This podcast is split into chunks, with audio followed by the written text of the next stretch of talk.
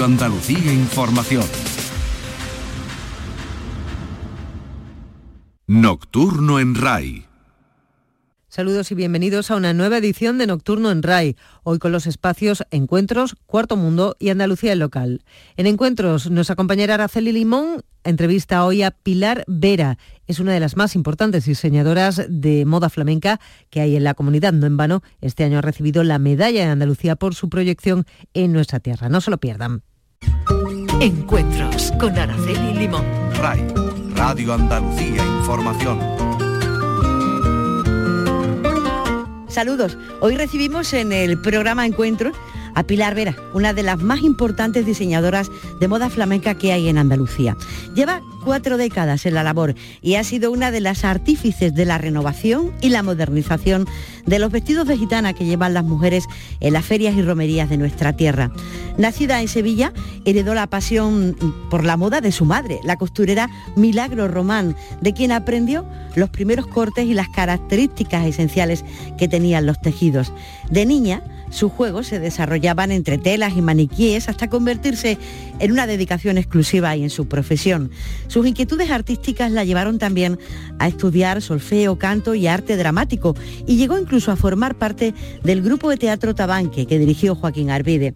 El primer traje de flamenca que diseñó fue para ella misma y tuvo tanto, tanto éxito entre sus amistades y conocidos que solo animó a crear una pequeña empresa que con el tiempo se convirtió en una de las principales firmas de moda flamenca de Andalucía.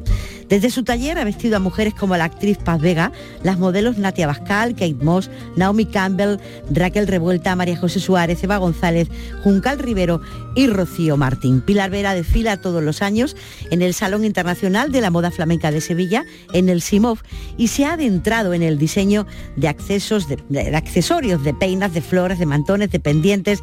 Sus diseños viven de numerosas fuentes de inspiración, desde la moda india a la moda caribeña. Este año, y después de la grave crisis que ha sufrido el sector con el COVID, ha recibido la medalla de Andalucía por su proyección de nuestra tierra.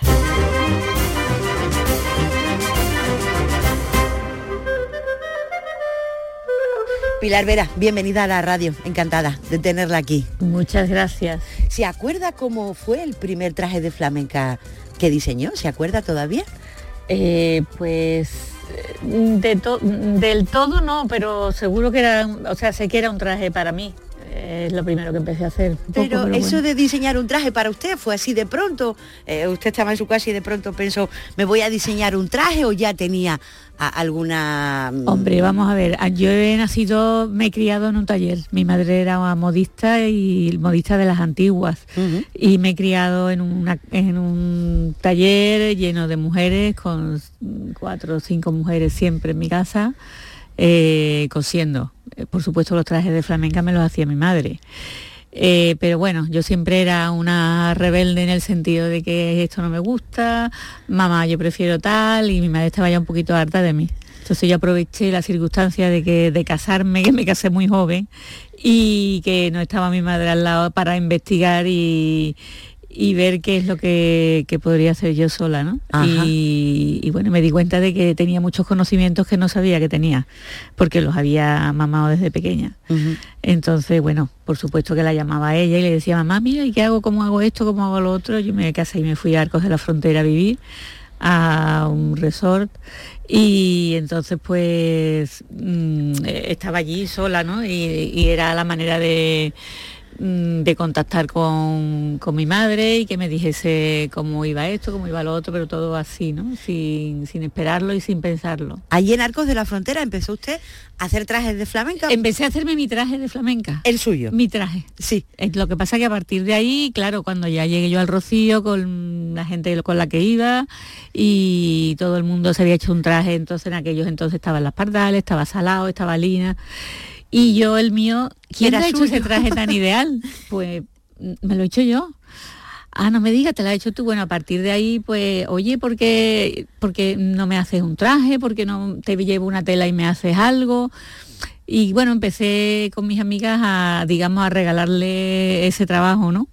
Hasta que ya llegué un momento que pensé, digo, bueno, esto se puede, se puede convertir en un, en un trabajo eh, que yo no tenía entonces porque no hacía nada, estaba simplemente de ama de casa y la verdad que me ilusionó el poder estar haciendo algo, empecé así y, hasta hoy. Y hoy tenía, yo era muy joven, tenía 21, 22 años cuando me casé. Hoy digo, tiene un taller en marcha, ¿cuántas personas tiene en, el taller? Pues mira, ahora mismo hemos tenido cuatro personas hasta hace, hasta hace una semana, ahora mismo me quedo con dos, unos meses, realmente no trabajamos todo el año, trabajamos pues digamos medio año. Ajá.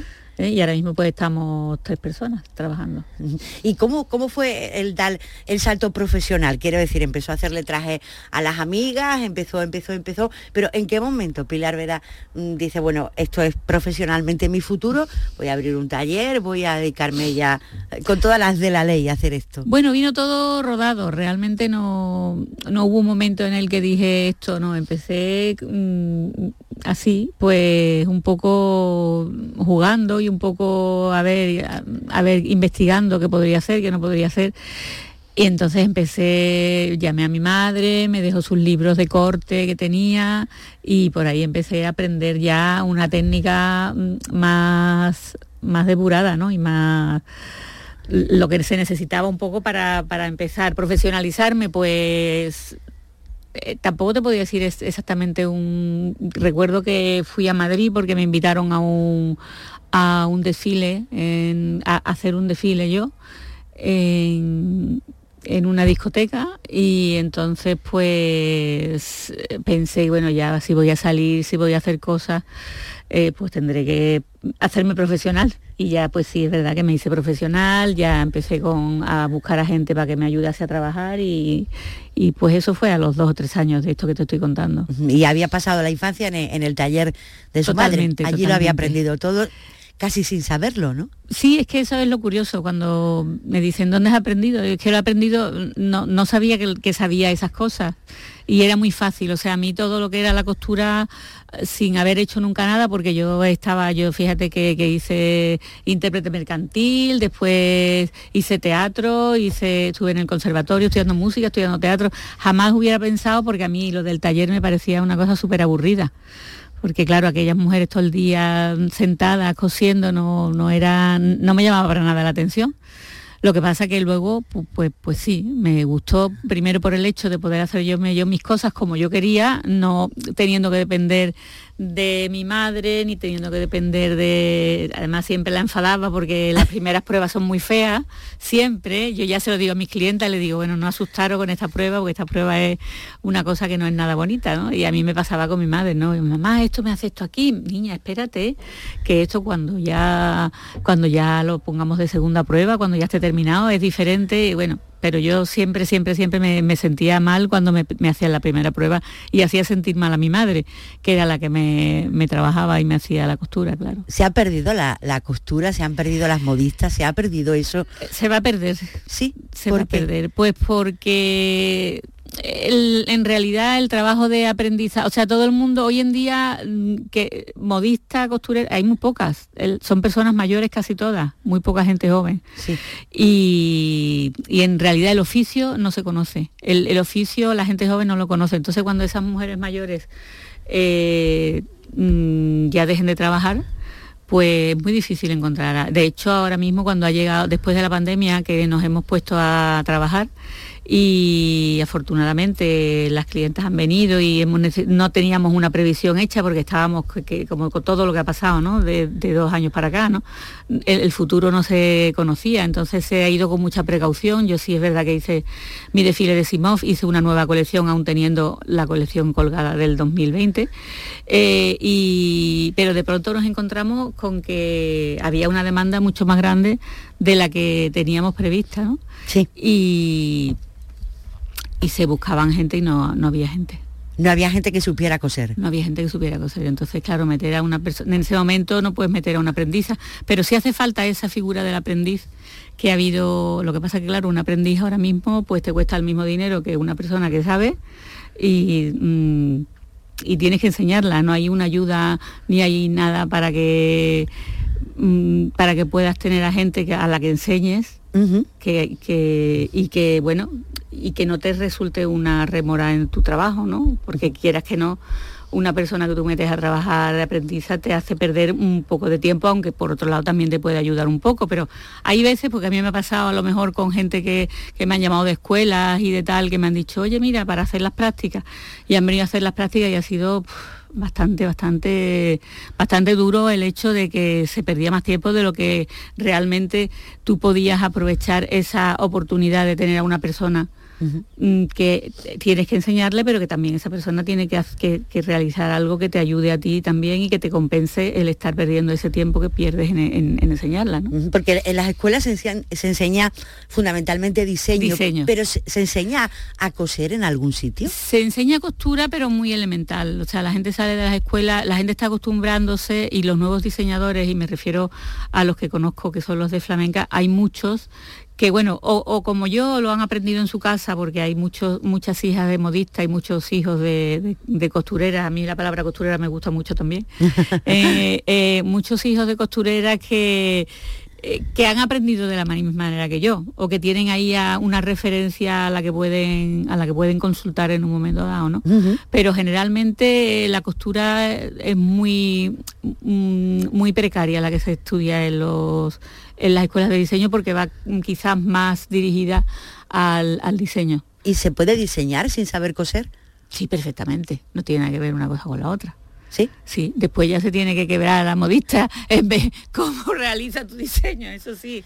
Pero hombre, indudablemente yo creo que sí. Yo lo que pasa que es que sí, siempre lo que he diseñado sabía cómo hacerlo. He sido capaz de hacerlo y si no he sido capaz de hacerlo, vuelvo a decir que tenía el referente en mi casa. Ajá para, para, enseñar. Todavía tengo esos libros que, que, se deshacen en, en, mis manos algunas veces, que hay que, que, mimarlos muchísimo, porque son libros, imagínate, pues me imagino que, hará, son libros de 80, 90, no sé cuántos años, de muchísimos años, entonces esos libros están totalmente totalmente las hojas muy gastadas y yo todavía cuando quiero hacer algo que no he hecho y lo quiero hacer por primera vez, siempre me voy a esa referencia ¿no? y, me estudio ese capítulo y, vamos para adelante. Antes se cosía eh, en todas las casas. Ahora, eh, no sé si por la llegada de las tiendas de las modas de bajo coste o porque las madres han dejado de coser, no, no lo sé, ya, ya, no, se, ya no se cose no, en las casas había, tú te acordarás también, bueno, no sé, tú eres mucho más joven que yo, pero bueno, que había costureras. Y las madres cosían. Y bueno, las madres sabían coser y, luego las costureras que iban a las casas una vez en semana, dos veces en semana, también existía esa figura, lo mismo que existe ahora mismo, yo qué sé, pues la persona que va a limpiarte la casa, existía la mujer que todas las semanas iba y te hacía los arreglos y te hacía la faldita y la camisa y, lo que hiciera falta, ¿no? Sí. Ah, eso ya yo creo que, que no existe. Vamos, yo creo no, yo no reconozco a ninguna que vaya ahora a trabajar de esa manera. Sin embargo, eh, el diseño, eh, eh, la modista en Andalucía al menos se sigue, digamos, salvando, por decirlo de alguna manera, gracias pues a la moda flamenca, ¿no? Mm, porque la gente recurre para hacerse ese traje que ha pensado, ese traje que no está en la tienda, uno que uno ha soñado, ¿no? Claro, mm, bueno, ahí sí que la gente recurre a, bueno, pues a ir al corte, que hay algunos todavía que existen, en las escuelas de corte y confesión, que las escuelas o una señora que, te lo haga. Que, es modi no, una señora que tiene el título de costurera y pone una, un pequeño tallercito de, de corte y, ahí pues va la gente y se hace su traje, o no con idea de, continuar ni de que sea una profesión, sino la, idea esa de hacerme, yo me quiero hacer este traje, o que he visto en Simov, que es lo que suela, o, en Moilov, y, o que yo me he inventado. que uno, que uno lo, ha pensado verdaderamente. Eh, dicen que, el traje de flamenca es el único traje regional eh, que, que tiene moda, que va cambiando eh, eso es lo que le ha hecho sobrevivir o, el auge del traje de flamenca Pilar Vera, ¿dónde está ahora mismo? ¿Por qué?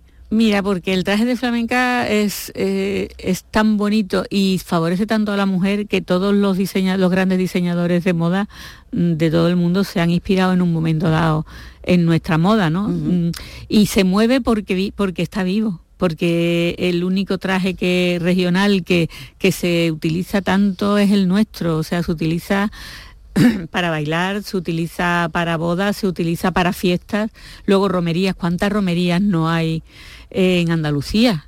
Muchísimas, o sea, todas las semanas prácticamente o cada 15 días ahora a partir de la primavera hay una romería en la que se viste todo el pueblo de, flamenca, o sea, que es, una que es un vestido que, vive, que está vivo. Si ya hablamos del rocío, se sale vestida de flamenca y si eras siete días o nueve, depende de dónde sea y el tiempo que tardes en llegar y volver, vas y vienes y estás vestida y no tienes otra prenda en el rocío que la del traje de flamenca, o sea, es un traje eh, que se vive, que no es el traje que se pone un día para hacer una ofrenda, ni es un traje, eso, para un solo día, es un traje para, para vivirlo, para vivirlo desde por la mañana hasta hasta dentro de siete días, si hace falta. ¿De dónde le viene la, inspiración a los diseñadores? Porque cuando llegan las pasarelas, cuando llega el inicio de año, eh, bueno, pues todo el mundo sabe lo que se lleva, lo que no se lleva, si se lleva los más oscuros, si se llevan los lunares, si se llevan las flores. Esa inspiración de, de dónde sale, porque la alta costura, bueno, viene de París, viene, pero mm, no sé, ¿ustedes se ponen de acuerdo? No, ni pasa tampoco en la alta costura, yo creo. Eh, lo que sí es verdad que, que, bueno, que te influye, digamos, pues eso, la, alta costura, por ejemplo, el colorido que se está llevando de moda, todo eso te influye. Aunque tú a veces pienses en colores, a mí me ha pasado algunas veces, ¿no? De, decir, pues yo quiero, sobre todo ahora que, que tú puedes diseñar los tejidos y, y, te los hacen y no tienes que hacer una producción enorme, eh, porque claro, nosotros trabajamos a pequeña escala y además no vamos a vestir a, 20 personas iguales. Entonces, eh, hoy en día tenemos la ventaja de que se puede hacer eh, tejido para un solo traje con el tema de, la, de, la, impresión digital en, tejidos, ¿no? Sí. Eso ha sido una cosa que, ha sido un avance a la hora de, que cada uno puede desarrollar su imaginación, porque yo puedo imaginarme mm, ay, pues me gustaría hacer un color tal con un lunar de tal color, pero si no está en el mercado, mm, no, puedo hacerlo porque, porque te exigen unos mínimos, ¿no? Para tú hacer una cosa de esa. Yo antiguamente sí recuerdo cuando yo tenía la tienda en la calle Rivero, que se cosía mucho, que yo cosía para Japón, y entonces sí podía hacer, pues 150 metros se podían hacer. Hoy en día no es, no es el camino que llevamos, el camino que llevamos es la exclusividad y entonces mm, nos ceñimos a, hacer muy pocos vestidos del mismo tejido y, tenemos esa ventaja de con la impresión digital poder hacer eso que queremos, ¿no? Y poder hacer incluso lo que la clienta viene demandándote, de que te diga, a mí es que me encantaría tener un traje azul con los lunares eh, rojos o amarillos o del color que quiera y todo eso lo podemos hacer cosa que antes era, no era factible. Cuénteme eso de la impresión digital, ¿cómo es? ¿Y uno puede encargar los metros que quiera? Sí. 11 metros, 12 metros. Sí, Sí, desde una cantidad más o menos, hombre, se te va encareciendo dependiendo de lo, mientras más mínimo sea lo que tú hagas, eh, más caro te cuesta porque claro, la máquina se tiene que poner a funcionar, lo mismo para 100 que para 10. Sí. Pero sí que es verdad que bueno, es una cosa que está al alcance de mucha gente, yo creo que al alcance de todo hoy en día.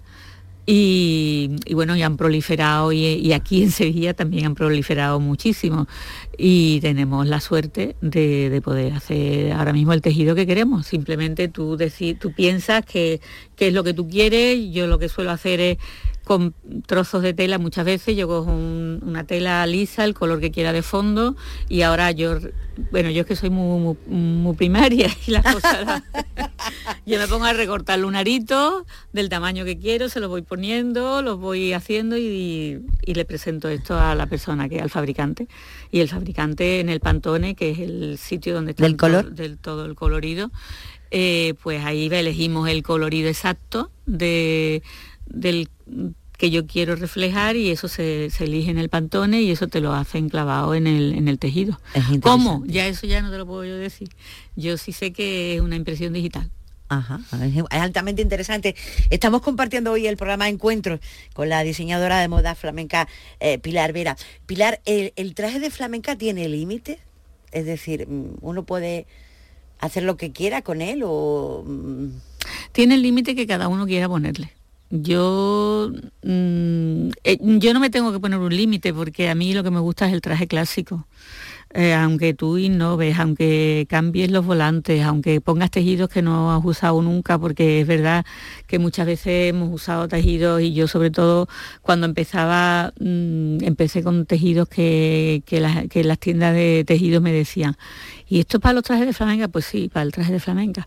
Eh, y entonces, pero luego ya los límites te los pones tú mismo, lo que a ti te vaya, a mí ya te digo, a mí yo soy, no me gusta salirme de Mm, digamos, de la esencia del traje de flamenca, de sus volantes, de me gustan los lunares, también me gustan las flores, me gusta todo. Pero dentro de que yo, yo lo que siempre digo, digo, mira, es un algo tan sencillo como que tú veas el traje de lejos y digas es un traje de flamenca. Desde el momento que te plantees, ¿eso qué es? ¿O de qué va vestida?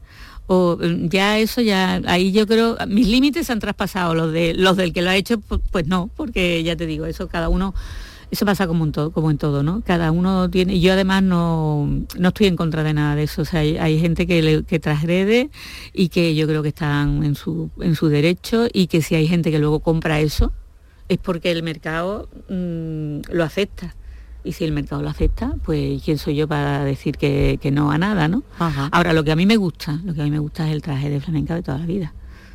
No se lo decía porque este año en la feria ha habido mucha polémica en las redes sociales con determinadas personas que han salido con trajes de flamenca sí, ya lo era muy arriesgado. Lo hemos visto no sé si, eh, no sé, por eso le preguntaba, ¿hay, un límite? ¿Alguien le ha puesto los límites? No, yo creo que, que luego la persona que va a vestirse es la que pone el límite. Entonces, indudablemente yo creo que la mayoría de las personas que se han puesto esos trajes, por lo que he visto, sobre todo uno era es de una persona que está siempre en la televisión en programas de del corazón, pero en plan, no sé, no a mí eso no me parece un traje de flamenca, ni me parece, pero bueno, allá ella, si es lo que le gusta, un traje transparente desde arriba, con las piernas, no sé, que se vea, era un traje blanco, yo creo que te refieres a ese. Sí, y otro negro también transparente, sí. Y totalmente transparente, no sé, a mí no me parece, no me gusta, no lo veo bonito, pero bueno, si le gustaba la que se lo pusiera, pues allá ella con el traje. Parece bien. ¿Cómo empieza el diseño de, de una colección? Es decir, cuando usted cuando empieza se presentan en enero, ¿no? Las colecciones. En enero, y, enero, y, enero y febrero. En antes en, enero. ¿Y, y, cuándo empieza? ¿Ha empezado ya? Eh, eh, bueno, no he empezado todavía porque no he terminado, pero estamos en ello.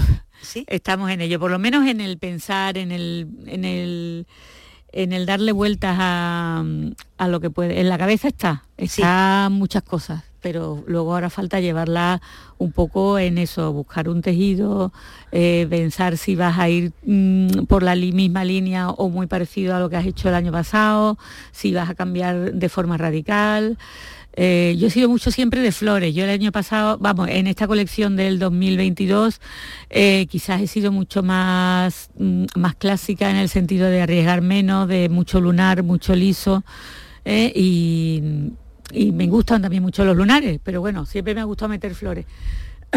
y ahora pues sí, está, estoy en ello ya, un poco dándole vueltas en la cabeza, aunque todavía no se ha terminado la temporada del 22, porque todavía estamos ahí con muchas ferias, hemos terminado ahora, después queda, queda Jaén, eh, quedan muchas romerías, Mm, Queda mucho todavía. Ha terminado la, el, 22 no se ha terminado. ¿Y qué le inspira a usted? O sea, va por la calle. Efectivamente, es que cualquier cosa, o sea, cualquier cosa que parece que no tiene nada que ver con el flamenco, porque lógicamente la gente por la calle no va vestida de flamenca, eh, pues porque ves una composición de color, porque ves eh, una forma en un cuerpo que dices, mira qué bonito quedaría esto si encima le unos lunar, unos, unos volantes.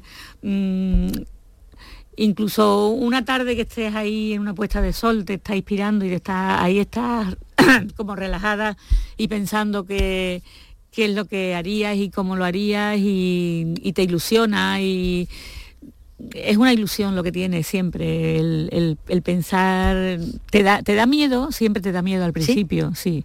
al principio dices sobre todo cuando has triunfado y cuando hablo de triunfar no hablo nada más que en que tus clientes hayan acudido y te hayan comprado. A eso, eso es el triunfo al final de, hacer una colección, ya sea de flamenca que de lo que sea. De nada sirve que, que, bueno que te reconozcan en la prensa o lo que sea una colección si después en ese no te la compran después no, te la compras y te quedas con ella en tu casa. Te podrá gustar mucho pero realmente es un fracaso. Claro te vas inspirando en lo que vas viendo, eh, en un atardecer, decías, en algo que ves por la calle, en una combinación que de momento ves, pero vamos a ver, eh, voy a hacer bien la pregunta, pero esto es otra caballo y rey. Un traje de flamenca es un traje de flamenca. O sea que tampoco hay mucho donde investigar o, por dónde ir, ¿no? No es una colección que dice, bueno, pues hoy voy largo, corto, eh, volante, un traje de flamenca, es lo que es. Bueno, pero parece que no, pero sí puede ser corto, puede ser largo, pueden ser más volantes, menos volantes, pequeños a grandes, eh, puestos en puestos en redondo, puestos en pico, puestos en onda, eh, meterle pasacinta, meterle tira bordada, o sea, sí en el fondo y sobre todo cuando mm, la diseñadora es como te he dicho yo que me resulta que soy que me considero yo misma clásica ¿eh? sin ningún tipo de pudor pues mm, sí me ciño a una serie de, mm, de adornos de historia pero siempre hay algo nuevo siempre hay algo que que dices vamos a ver esto cómo quedaría y queda y, queda bonito, o por lo menos a mí me parece que queda bonito y la gente después lo, lo acepta, ¿no? Yo qué sé, y luego pues qué puedes hacer, pues camiseros, drapeados. Es que eh, el traje de flamenca tiene la ventaja de que mm, yo lo que digo que tiene que ser bonito, que tiene que estar hecho con buen gusto y con una calidad de costura.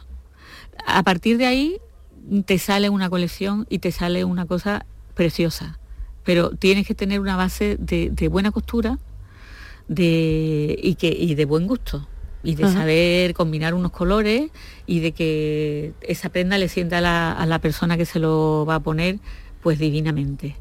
Entonces, ¿qué más le vas a pedir a un traje? Es que no tienes que pedirle más nada. Ah, ¿Por qué le sienta bien? ¿Por qué favorece a todo el mundo? el traje de flamenca? ¿Qué, tiene de misterio? Mira, el traje de flamenca tiene una cosa muy importante, que, que, hay una serie de, de cosas externas como puede ser el mantoncillo, la flor, los pendientes, que te hacen que siempre vas a estar más guapa. O sea, si tú, aunque te vistas de calle, te pones una flor en el pelo, te pones un pendiente de color y encima te echas encima un mantón, es que eso te va a favorecer. Lo que pasa es que no vas a venir a la radio así, porque se van a reír de ti a lo mejor. Pero pero en realidad estaríamos mucho más guapas siempre con unas flores en el pelo y así adornada. Eso por un lado. Por otro lado, el, el, traje de flamenca tiene la virtud de que hay muchas maneras de camuflar los defectos que nosotros nos vemos, que a lo mejor no son defectos, pero a mí me llega una persona que a lo mejor la encuentro estupenda y me dice, ay, pero fíjate lo que tengo aquí, es como se me nota, o la cadera que la tengo muy ancha, o tal cual. bueno, pues mira, precisamente la disposición de los volantes te disimula muchísimo lo mismo si lo que quieres es parecer mm, con más formas, porque eres muy, muy plana, que si quieres parecer que tienes menos cadera o menos culete porque tienes unas redondeces demasiado excesivas para tu gusto. Sí. Eso lo puedes hacer perfectamente haciendo el cambio de, los volantes, dándole forma, moviéndolo de manera que parezcan, que, te dé una, una visión mm, a lo mejor más, más apetecible a lo que esa persona está buscando. Luego el mantoncillo, tú ten en cuenta que un mantoncillo que va aquí encima, todas las que tenemos un poquillo de tripa, eh, nos ponemos el mantoncillo con los flecos colgando eh, y, ya ese, eso lo, lo has quitado de en medio, te has disimulado esa historia. O sea, son muchos factores los que hacen que el traje de flamenca sea un traje que favorece muchísimo, muchísimo. El que lo pensó, lo pensó bien, ¿no? Pues sí, yo creo que no lo pensó nadie, que eso fue evolucionando solo. ¿de, dónde viene, ¿De dónde viene el traje de flamenca? Pues mira, el traje de flamenca mm, viene, nosotros en la, Asociación Mofanar, de la que soy presidenta, eh, desde hace ya muchísimos años, desde 2006, hemos hecho este año, bueno, este año no, hemos hecho hace ya varios años un estudio sobre la evolución del traje de flamenca. Eh, este año lo que lo hemos tenido en, en Simov y también lo tuvimos en el, en el tiempo de la pandemia, hicimos una exposición en el Ayuntamiento de Sevilla, al que agradecemos que nos acogiera aquí de, esa manera para poder exponer ese estudio que habíamos hecho, lo mismo en fotografías que que en trajes que hicimos nuevos recreando los, trajes antiguos, también teníamos trajes antiguos.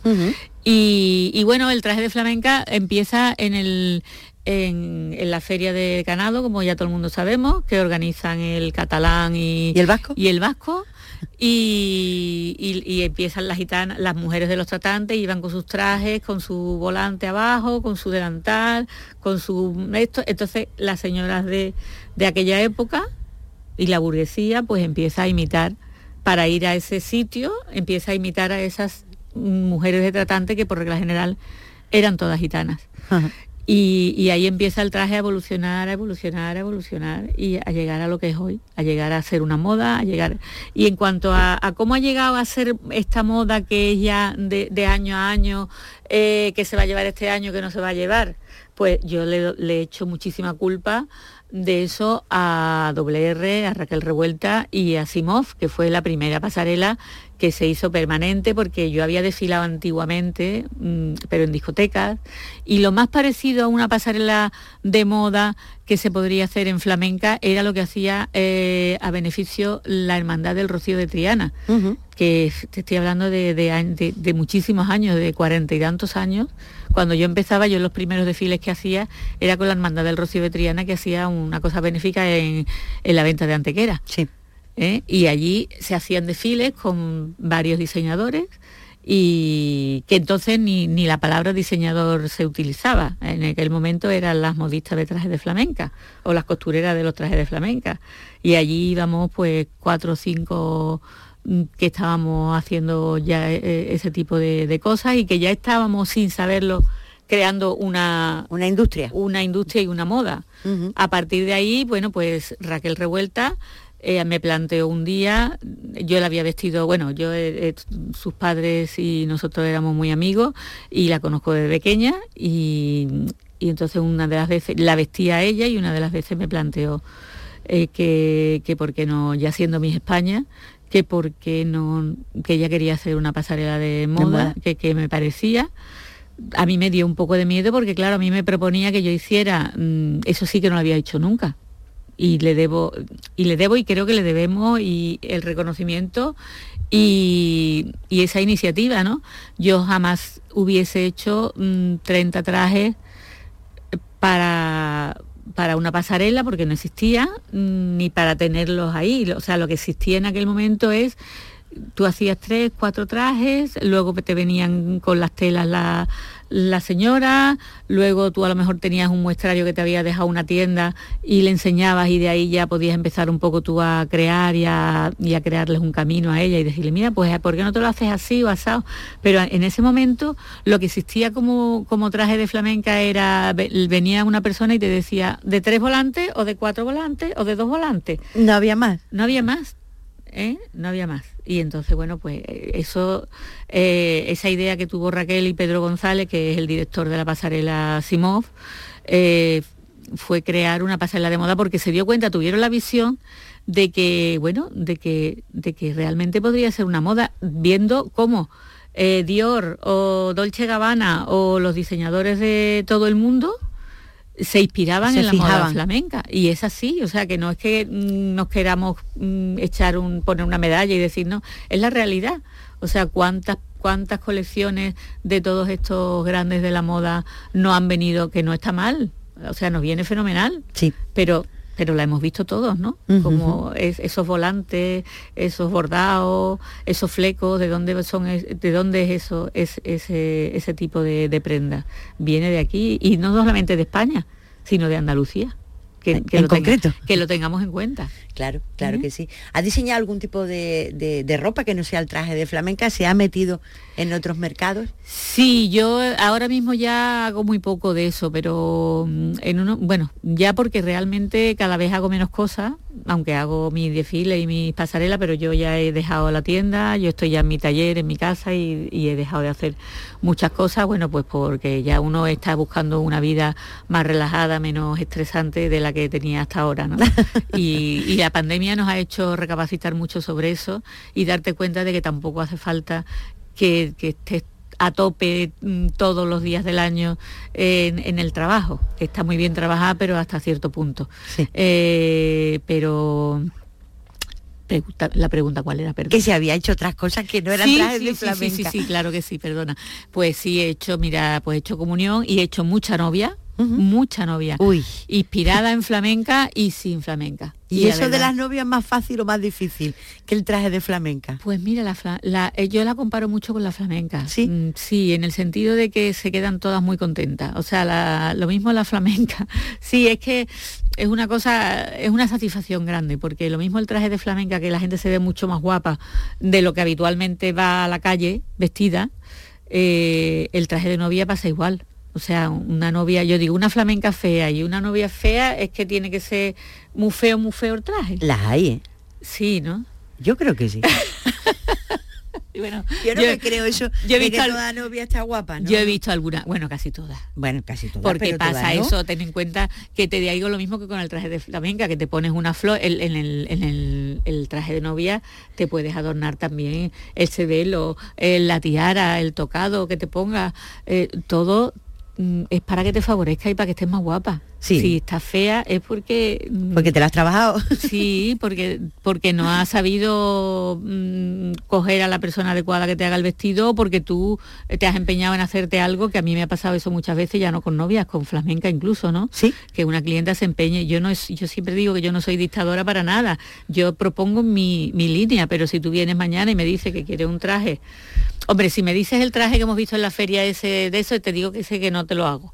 Pero el transparente no. El transparente no, pero no porque sea transparente, sino porque no era bonito. No, para nada. ¿Eh? Es que si, fuera bonito, una transparencia. No, lo era, no lo era. Una transparencia puede ser hasta bonita, pero es que eso era ya un chabacano ordinario y que me perdone la persona que lo llevaba. Es decir, que si a usted no le gusta el traje, usted lo hace, intenta convencer. Eh, Hombre, vamos a ver. el camino? Mm, si no me gusta nada, nada, o sea, ese tipo de cosas no la voy a hacer. Pero, por ejemplo, si yo te digo que a ti te favorece más el talle en este sitio y los volantes en tal, y tú te empeñas en ponerte el talle donde no te favorece, mm, yo lo que quiero al final es que tú estés contenta. Te digo, yo soy muy sincera y te digo, mira, a mí no me gusta, pero si tú lo quieres así, yo te lo hago.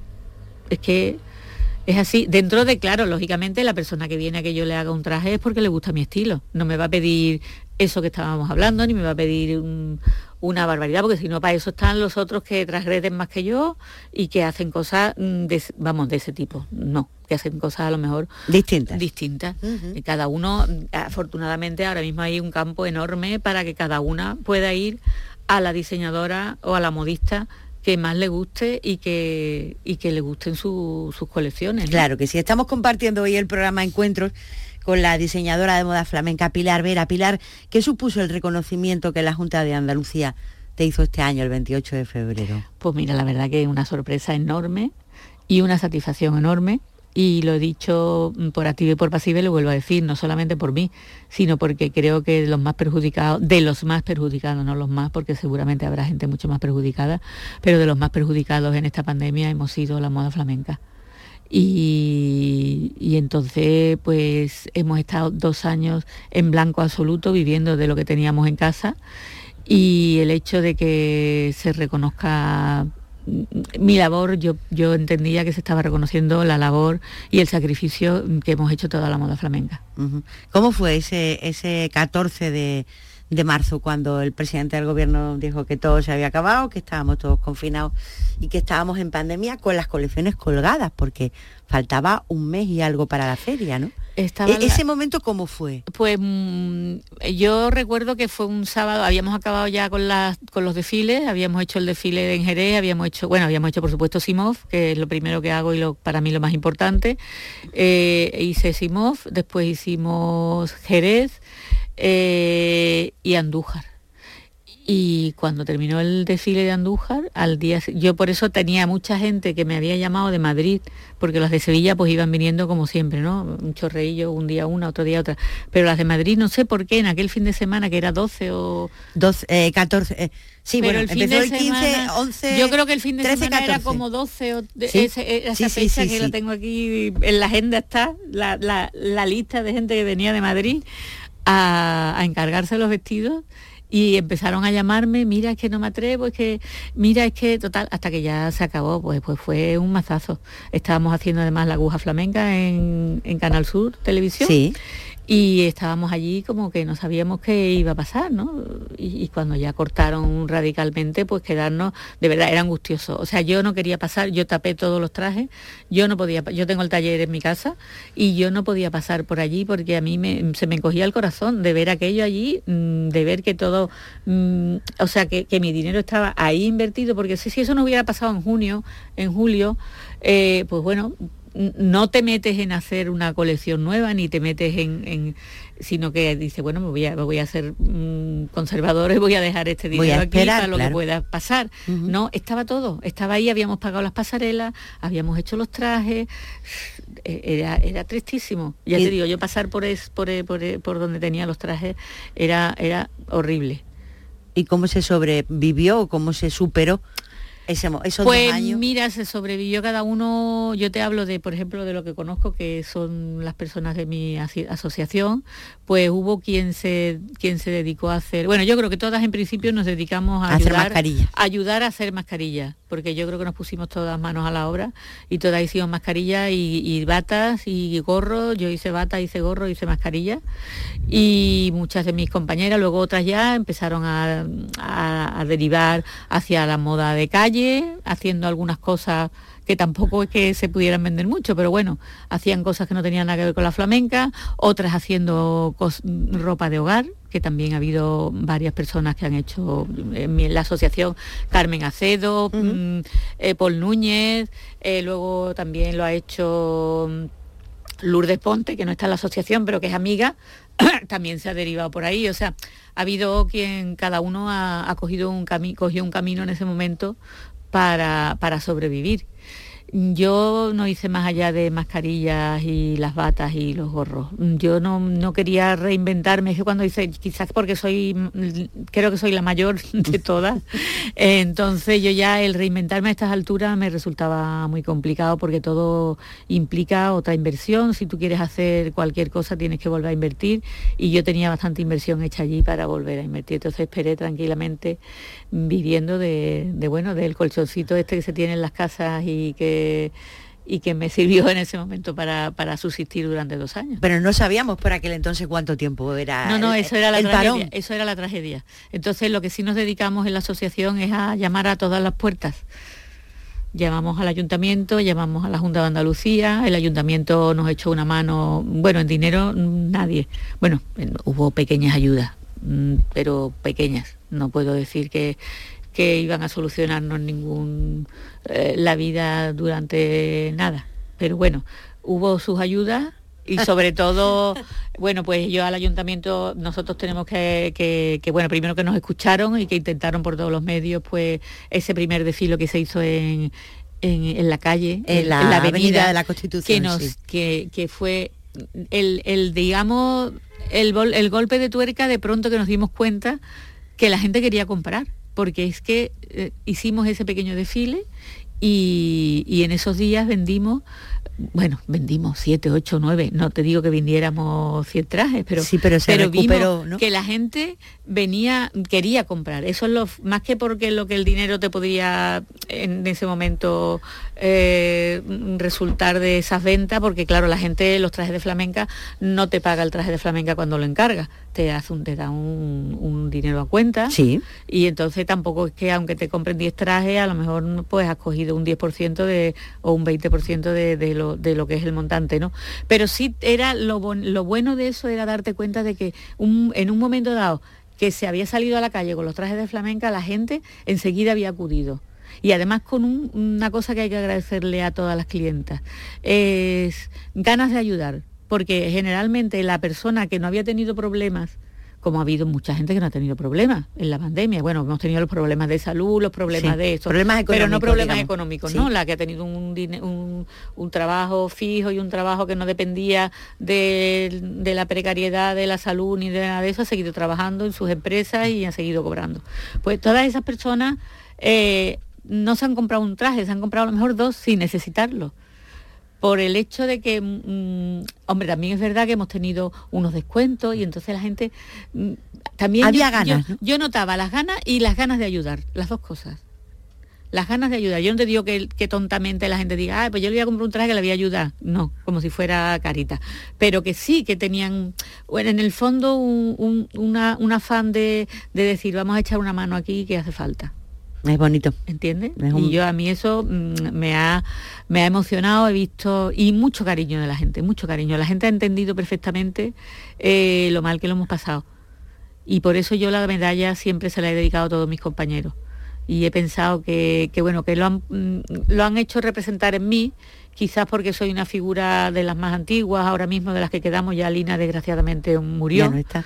Eh, eh, y está ahí Salado, pero bueno, Salado tampoco, tampoco hace pasarelas, tampoco está, digamos, él hace sus cosas puntuales, él está jubilado, pero de todas maneras, en el momento que él, hace cosas para el ballet español, se da de alta en esos días y tal, y, hace su... Pero así que estemos haciendo colecciones, yo creo que soy de las más antiguas, y no la más. Entonces yo creo que he sido la digamos, que me han, representado el, cariño y el querer eh, ayudar a la moda flamenca, pues en mí, ¿no? con, esa, con ese reconocimiento, ¿no? con esa medalla. Lo agradezco muchísimo, muchísimo. Estamos compartiéndole, eh, seguramente ya la han reconocido, el programa Encuentros con Pilar Vera, la diseñadora de moda flamenca. Pilar, eh, seguramente mis compañeros no me dejarían pasar esto si yo no le preguntara a usted cómo es vestir a la gente famosa esta que sale en la revista y, sale en la televisión.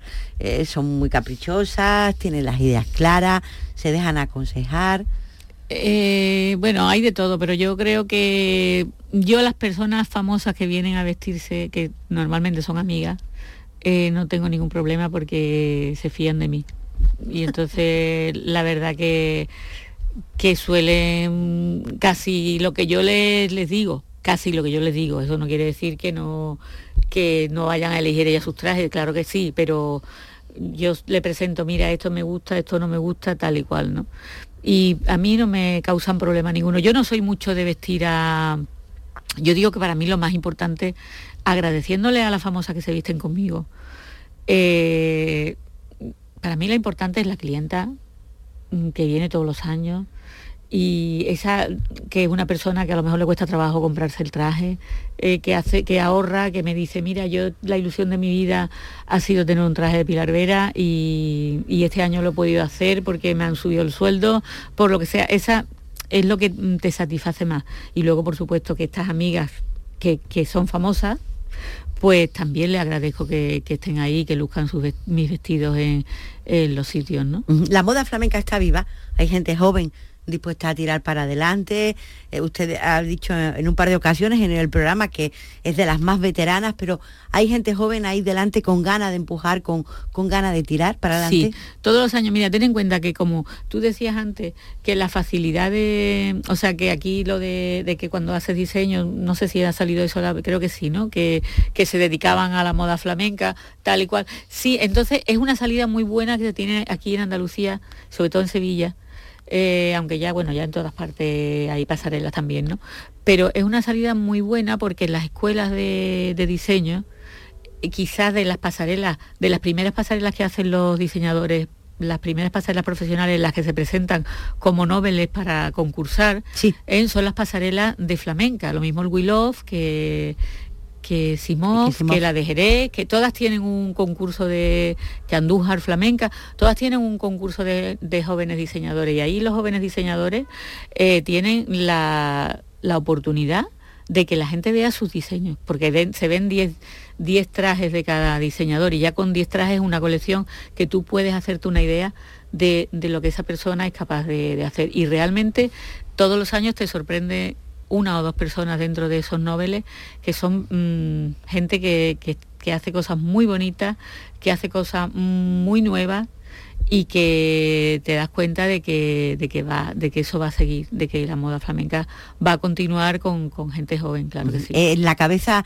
de Pilar Vera hay un, algún traje de flamenca que nunca haya hecho, un traje soñado, que nadie ha encargado, que nunca usted se ha hecho a través de los años por algún motivo? ¿Hay, algo ahí en el armario de dentro? Mm, que no, no, porque cuando se me ocurre una cosa la, desarrollo. Hay veces que sabiendo que no va a tener a lo mejor venta, porque por lo que sea, ¿no? Porque no sea a lo mejor el traje eh, más, más llamativo, más favorecedor. Bueno, Eh, y, pero suelo desarrollar, yo hago muchas cosas, se, se, hacen muchas cosas en pasarela eh, que, que, que piensa, esto no se va a vender, por lo que sea. ¿Sí? Sí.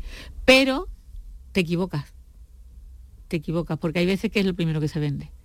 Y otras veces eh, están ahí a lo mejor tres años y al tercer año llega una que dice esto es lo que yo había soñado toda mi vida y lo que esto y le dice pues mira hace tres años que lo tengo aquí toma y encima te va a costar más barato o sea que yo realmente no no te puedo decir que no que y sobre todo te vuelvo a repetir el tema de los tejidos.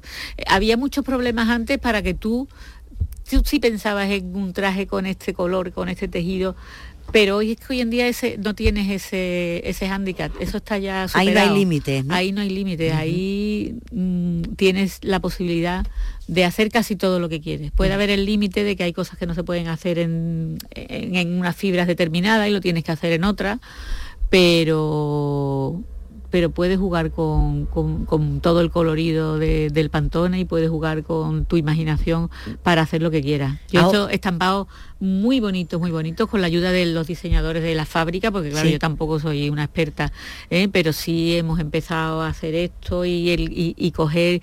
Es que eso es muy bonito, sentarte delante de una pantalla y el pantón está ahí y coger eh, y decir, mm, esa flor la quiero, pero la quiero ahora en rosa. No, vamos a ver cómo queda si le metemos aquí un pétalo más oscuro y el otro se lo dejamos más claro y le damos un toque de luz ahí y eso hace pla, pla, pla. Yo no sé hacerlo, claro está. Tengo tener al técnico al lado. Y el técnico lo hace y me lo pone y dices tú, bueno, maravilloso. Eso, eso, era, eso era impensable antiguamente. Por eso todo lo que se podría soñar en qué me gustaría, porque claro, las telas es lo primero que te inspira. Y tú dices, ¿qué me gustaría encontrar esta tela? ¿Qué me gustaría cuando hoy en día sí que es verdad que te encuentras telas maravillosas porque tú no eres la panacea que vas a hacer todas las telas maravillosas, pero te encuentras ya todavía tejido. Pero también es eso.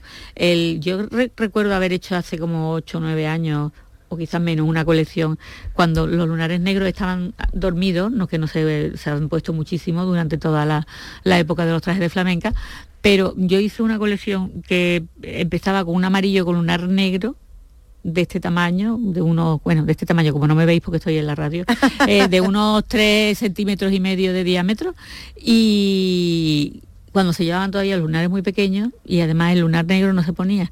Y esa colección que empecé amarillo, rojo, hice un montón de colores muy vivos, bueno, fue un exitazo y al año siguiente todos los fabricantes de tejidos traían ese tejido en, venta, ¿no? Ajá, Ahora, después de tanto tiempo, después de todo lo que le hemos escuchado, después de todo lo que nos ha contado, cuando echa la vista atrás, ¿le gustaría haber sido otra cosa en la vida o, o está contentado? ¿O se le quedó ahí algo? Mira, yo quería haber sido actriz y, y para eso, está muy bien. y para eso estuve estuve en el conservatorio formándome lógicamente. Y pero y bueno hice muchas cosas de amateur estuve en el grupo Tabanque que no sé si tiene referencia alguna de ellas es muy antiguo cuando estaba Esperpento Tabanque eran dos grupos de, de Sevilla eh, y de ahí salieron pues gente conocida. Eh, Miguel Caicedo era compañero mío, era, bueno, había gente, ahora mismo no se me viene a la cabeza, pero gente muy conocida, Paula Gardoki, pero eso tenemos que tener ya una edad para acordarnos de esas personas. Sí. Y, y sí, me hubiera gustado ser actriz. Lo que pasa que mi vida cambió radicalmente, yo me enamoré, me casé y me quedé en Sevilla y dejé el teatro. Y entonces ahí fue cuando yo empecé, cuando me encontré, bueno, de ama de casa, que no era mi, mm, mi, aspiración, y me busqué, y me intenté buscar una salida. Y la salida que busqué fue esta y ahora no me arrepiento. Estoy muy contenta, me ha dado muchísimas satisfacciones.